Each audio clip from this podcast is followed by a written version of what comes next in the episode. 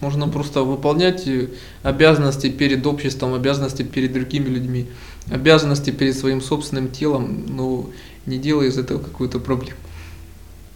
И тогда даже какие-то физические э, проблемы, они не будут являться препятствиями в практике.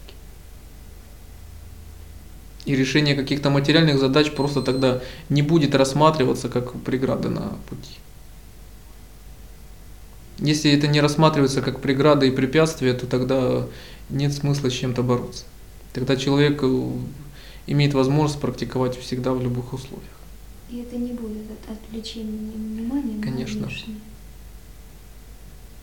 Это когда вот то материальное, это ты только по, не по желанию, а по потребности. Тогда человек будет выполнять общественные обязанности не ради достижения каких-то эгоистичных целей, а для других людей. Другие люди будут хотеть, чтобы практикующий выполнял те или иные общественные обязанности, и он будет выполнять, опять же, не для себя, не для достижения каких-то эгоистичных целей, а потому что другие люди хотят этого от него. Тогда не так ведь становится важно, что именно и как выполнять. Тогда нет никакого смысла отвлекать свое внимание от своего пути. Если человек достигает что-либо для себя, он постоянно переживает. Потому что он постоянно озабочен тем, что он может что-либо потерять, либо что-либо не получить. Постоянно возникают какие-то препятствия, и тогда человек должен все время уделять этому внимание. И тогда нужно быть все время в напряжении и в страхе из-за того, что что-то не получится. Если же у человека исчезает личная заинтересованность в достижении каких-то дел, в какой-то деятельности, то тогда исчезает напряжение, тогда нет смысла за что-либо переживать. Это же можно и на практику приложить, получается. То есть, когда за- исчезает личная заинтересованность, Тогда человек может расслабиться и просто практиковать. Не рассчитывая на то, что это получится немедленно, но и не боясь того, что будут какие-то препятствия или неудачи. В сущности, тогда практиковать можно на любой работе. Это может быть, что какая-то работа может мешать практике. Люди говорят, это мешает для моей практики, я поменяю работу. Общение с этими людьми мешает моей практике. Жить здесь это мне мешает моей практике, я уйду в другое место жить. И меняю все время внешние условия. Тогда просто, если другие люди хотят, чтобы кто-то ушел с работы, то тогда можно удовлетворить желание других людей уйти. Опять же, делай это не для себя, а для других. Если же другие люди хотят, чтобы практикующий продолжал там оставаться и работал, то тогда он будет это делать. И тогда просто исчезают различия. Тогда исчезают различия для практикующего в равной степени остается неважным оставаться там или уйти. Он будет делать то, чего хотят другие люди. У него тогда не возникает конфликтов с обществом, и он не отвлекает на это свое внимание. Он может всецело посвятить себя только своему пути. Неразумным может стать то, когда практикующий будет отказываться, допустим, от денег и от всяких форм собственности, потому что это тоже вызовет непонимание в обществе и озлобление какой-то его части. Потому что если в обществе, допустим, приняты какие-то формы собственности, в том, что люди так или иначе защищают свою собственность, то значит и практикующий, он тогда следует просто тем же правилам игры, которые приняты в обществе. Но тогда он тоже это будет делать не для себя, не для того, чтобы, допустим, урвать какой-то кусок собственности, а потому что таковы правила игры для всех. И если практикующий следует этим правилам, то тогда общество это поощряет, тогда оно не вмешивается. А если правила игры общества, вот э, этот человек должен вот находиться с кем-то рядом, он не должен вот, по их пониманию жить один, отказываться от многих вещей. Э, Ради такого понимания общества ты же не будешь идти у них на поводу и общаться с тем, с кем, в общем, тебе совершенно нет необходимости общаться. Худшим является здесь ведь создавать конфликт. Выходом является либо тогда делать то, чего ждут другие люди, либо просто не попадать в такие ситуации, когда будут требовать такого решения. То есть тогда э, либо практикующий должен следовать тому, что принято в обществе, либо, по крайней мере, если он от чего-то отказывается, чтобы это не было заметно явно. И тогда не возникало никакого противоречия. Если какие-то люди требуют совершения каких-то поступков, то значит наиболее разумным будет либо выполнить их требования, либо, допустим, не контактировать с теми людьми, которые так чего-то настойчиво ждут. Ну, как раз худшим вариантом будет контактировать с такими людьми, допустим, и отказывать в каких-то их требованиях. То есть это будет наиб... наименее разумно, создавать какие-то конфликты.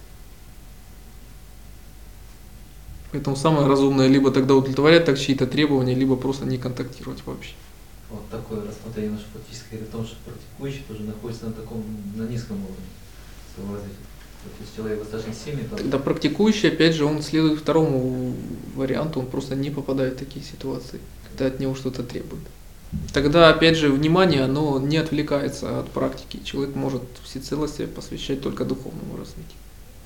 Когда же человек стремится противопоставить свою практику всему обществу и общественным нормам поведения, то тогда вот может возникнуть конфликт.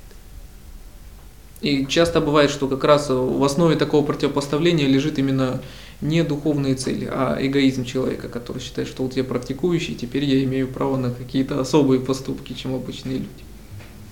То есть это является замаскированной формой эгоизма. Тогда практикующий может э, бесконечно удовлетворять требования окружающих. Но если, допустим, это уже мешает его личной практике, то тогда он просто не попадает в те ситуации, которые будут требовать от него вот такого однозначного выбора. И тогда ему не придется ни конфликтовать с какими-то из людей, но и не отказываться от э, того, что необходимо для его практики. Поэтому он просто не попадал в эти ситуации. Когда он стал тогда известным поэтом, и его стихи стали очень известны, то тогда он заметил, что сейчас его будет постерегать слава, если он будет и дальше писать эти стихи. Он чувствовал, что он еще не готов принять эту славу. И тогда он принял наиболее разумное решение не писать э, стихи вообще. а кто это? Кто это мастер? Его имя так и осталось неизвестно. По крайней мере, я его не знаю. Если бы он э, остался бы известным поэтом, но который не принимал бы славу, тогда возник бы конфликт. Тогда бы он поступал бы неразумно. Поэтому он принял, что если слава сейчас в любом виде мешала его практике, то тогда наиболее разумно просто э, не писать стихов вообще. Поэтому как раз худшим вариантом является, когда человек противопоставляет свою практику обществу. Тогда просто практикующий ведет себя непоследовательно. Если практикующий берется что-либо демонстрировать, то значит он должен это делать до конца. Если у него нет такой силы, чтобы довести свое понимание до, до других людей, то тогда лучше ведь этого не делать вообще. Трудностей не существует, опять же, объективно. Они все существуют благодаря практикующему, который для себя их создает и рассматривает их как непреодолимые препятствия.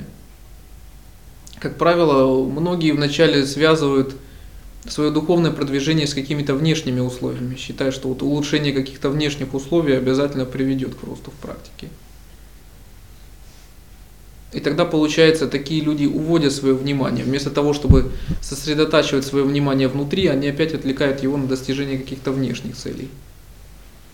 Считая, что, допустим, какие-то методы, какие-то посвящения, или, допустим, покупка каких-то книг, или покупка, допустим, билета в индийский монастырь, она вот обеспечит их духовное продвижение.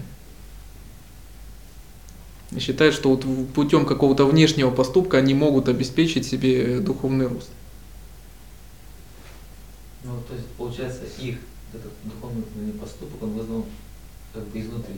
А если ну, рассмотреть другую ситуацию, когда, например, человек приезжает из одного места жительства в другое, то потому что там, как говорится, условия медитации, они, ну, то есть мешают что-то. Это же уже другая совершенно ситуация, понимаешь? То есть человек просто отказывается от тех условий, которые ему мешают, он приезжает в другие, которые ему более соответствуют. То есть, там нет мешающих факторов. Это же другая ситуация получается. В таком случае внимание оно может просто отвлекаться от достижения духовных целей, увлекаться только на какие-то внешние. Можно постоянно соль искать, то, что отвлекает внимание, получается. И... Да, и можно так бесконечно переезжать с места на место, так и не найдя идеальных условий. Вместо того, чтобы практиковать, и немедленно люди все время будут искать только лишь внешние условия, не понимая, что и здесь они могли бы практиковать уже сейчас. Поэтому практиковать можно в любых обстоятельствах.